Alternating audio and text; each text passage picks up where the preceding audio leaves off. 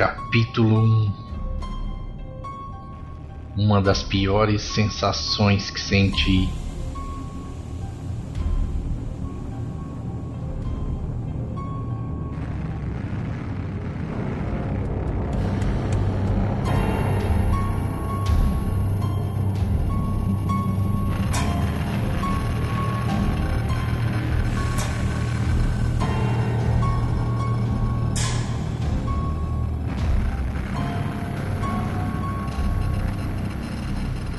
Cheiro é ruim.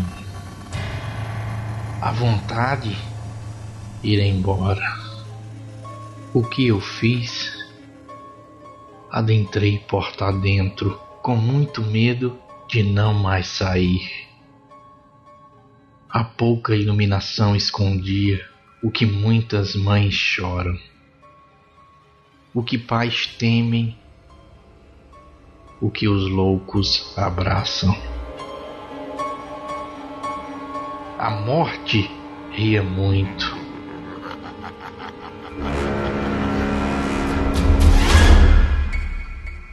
Quase dava para ouvir.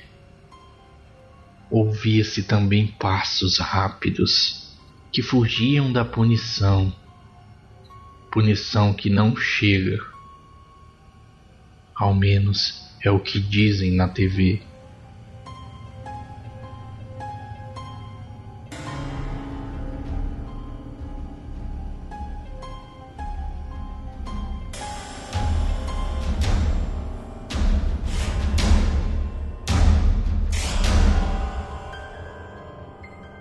A captura foi rápida, algo incomum, talvez pela surpresa, talvez pela destreza talvez pelo medo dos destreinados dedos e mãos trêmulas que se autoacusam pelo cheiro, pelos dedos marcados em locais não comuns de estarem queimados.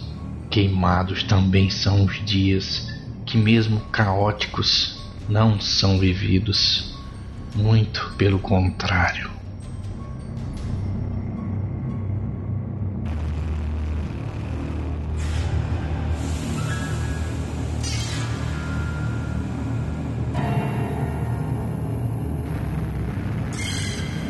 Ver aquilo me fez lembrar onde chegamos, onde estamos, onde iremos.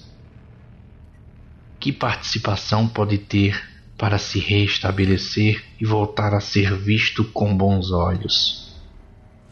Olhos que costumeiramente são fechados, como uma breve, mas muito breve vida sem vida.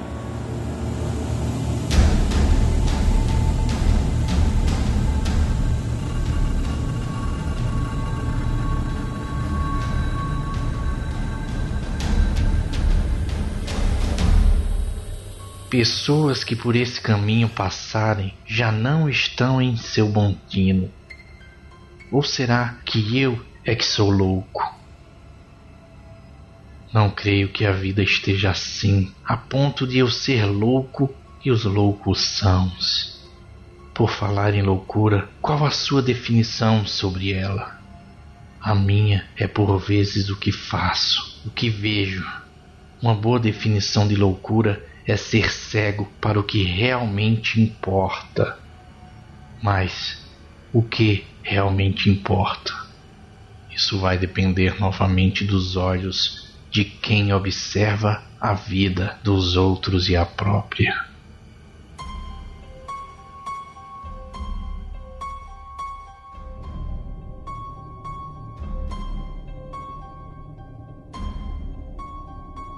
Olhe para mim o que você vê? Alguém jovem com traços marcantes, mas não tão jovem que se pense ser imaturo, mas jovem o suficiente para enfrentar a situação que agora estou, situação que vi e depois de ver ainda consigo viver como se nada tivesse acontecido. É, talvez eu seja de fato um louco, mas prefiro acreditar que essa insensibilidade é apenas uma proteção.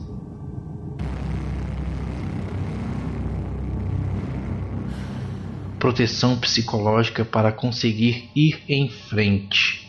Às vezes vejo muita coisa ruim e muitas vezes, para me proteger, me fecho.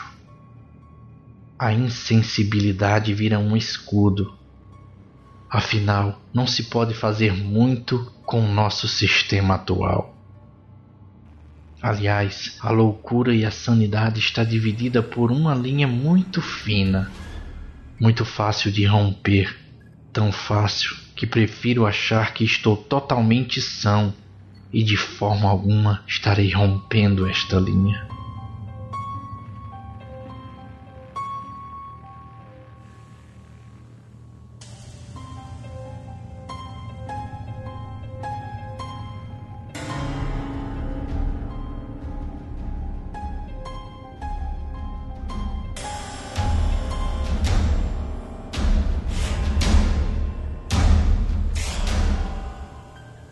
Depois da captura, nada muda.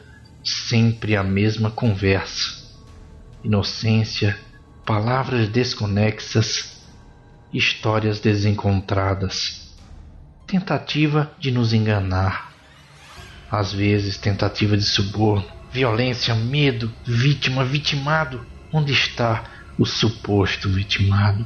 Existe sangue nas roupas e nas mãos do capturado e de cara já percebemos drogas. Nada encontramos no primeiro olhar, apenas aquele que capturamos.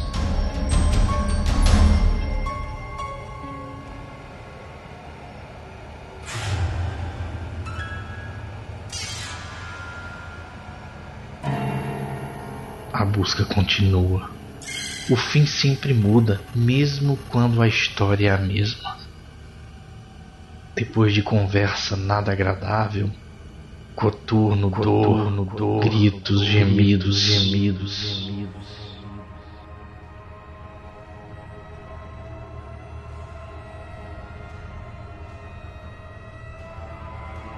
Desde o início pensei ser apenas mais uma ocorrência que não iria dar em nada.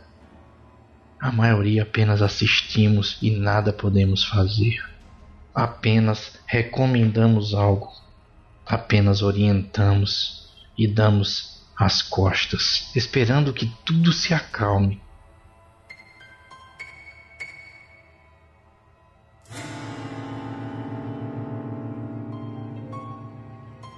Desta vez foi diferente. Enquanto o parceiro segura o imputado, conversando e tentando entender o que ocorreu, eu vou em frente, Novamente repito: o cheiro é ruim.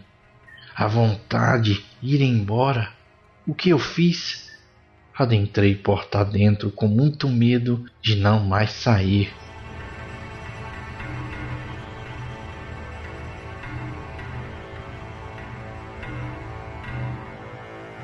Nunca sabemos o que nos espera. Será alguém pedindo socorro? Será alguém tentando me matar? Irei descobrir em breve. Apoio? Não, não existe. Pelo menos não há tempo de ser de fato um apoio eficiente. Somos só nós dois e a incógnita do que nos espera.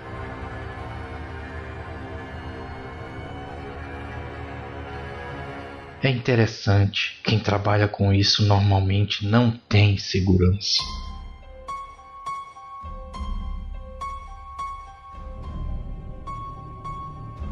Encontro uma porta fechada. Não está trancada, apenas encostada.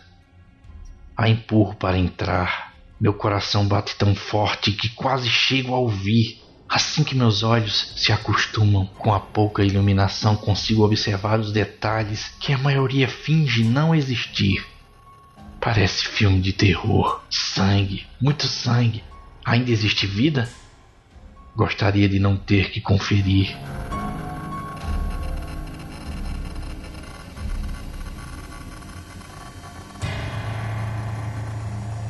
Toco o pulso e não há sinal de vida. E ainda tem outro quarto que devo conferir. Existe um corpo. Escuto o som da algema. Vacilamos. Era para ter algemado logo no início. O que será que existe no outro quarto? Começo a me perguntar. Fico com medo de encontrar mais um corpo. Será que encontrarei uma criança morta? Será que ele assassinou a mãe e a filha? Seria ele um ladrão? Seria ele o marido? Será que tem uma criança viva e terei que confortá-la? Neste momento, lembro-me do meu próprio filho, de minha família. O medo quase se transforma em pavor, mas não há tempo para muito sentimento. Tenho que abrir novamente outra porta. Isso parece filme de terror, mas é a realidade, infelizmente.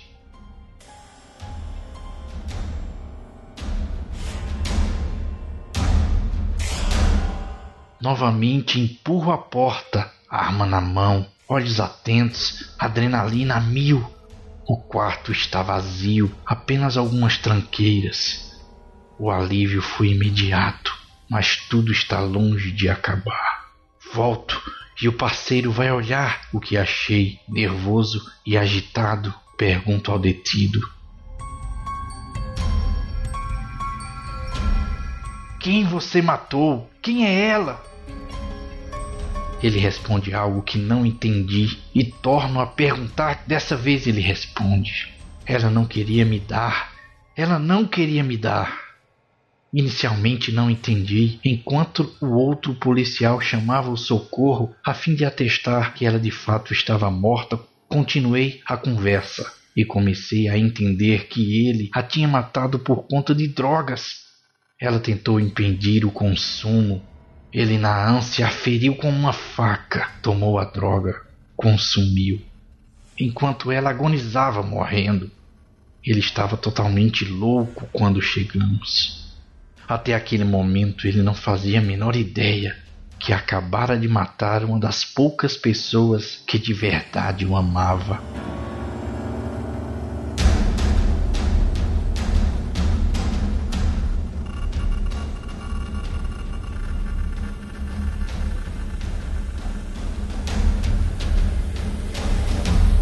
Senti vontade de matá-lo. Só Deus sabe o quanto é difícil ser profissional nestes momentos. Mais difícil ainda é ter que proteger o assassino.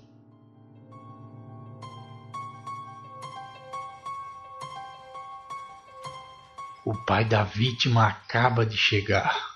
Ele vê o homem algemado, nos olha e grita: Cadê a minha filha, seu vagabundo? entrando impiedosamente, vai até o quarto. O outro policial o acompanha, tentando o segurar, e o conduz até o lado de fora da casa.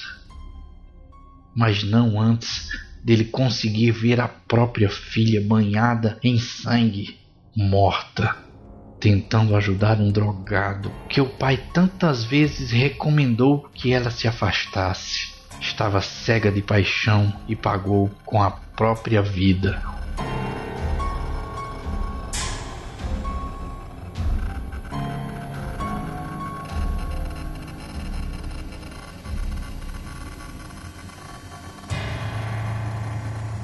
A essa altura, a central já está sabendo do homicídio. Algumas viaturas já estão na frente. O assassino é colocado no xadrez da viatura e levado para a delegacia.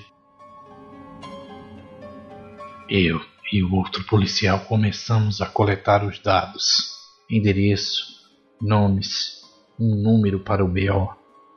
Tudo se resumia a um número.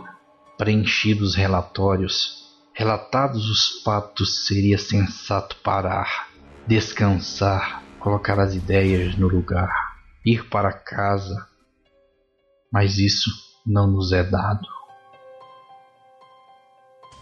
Somos tratados como robôs, máquinas sem sentimento, meros cumpridores de ordens. Depois reclamam quando tomamos atitudes não cidadãs. Lembra quando eu falei que endurecemos o nosso coração para suportar o serviço? Coração depois de duro não amolece facilmente.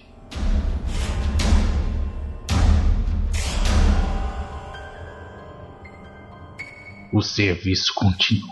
Ainda temos algumas horas antes de poder voltar para casa e tentar fingir que nada aconteceu, que o mundo é um lugar bacana. Tenho que guardar tudo que vi, senti e continuo sentindo em algum lugar bem escondido.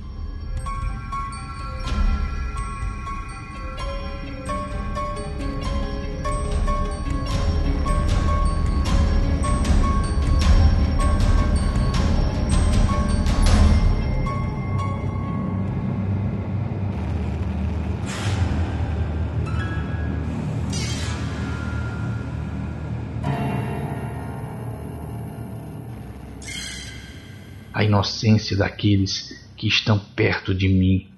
Minha família e amigos têm que ser protegidos. Meu silêncio, além de ser parte do profissionalismo, é a parte que uso para proteger as pessoas que amo. O final dessa história. A condenação. Não tomarei parte em nada disso.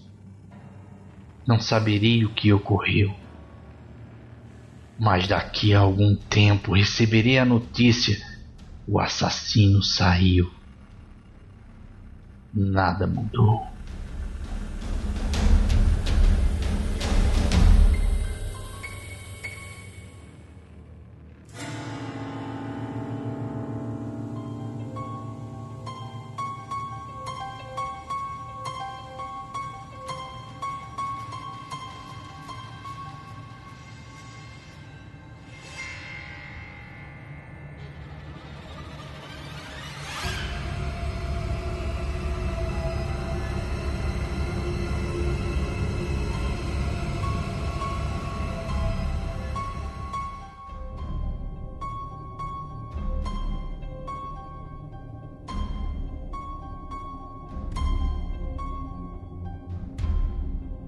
Essa história ainda não acabou.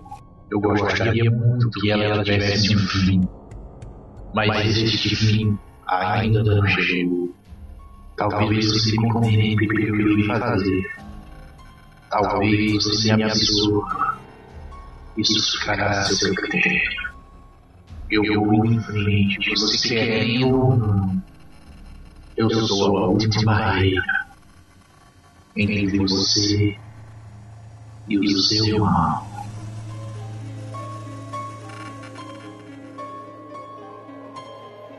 Mas cuidado, eu posso ser o seu mal.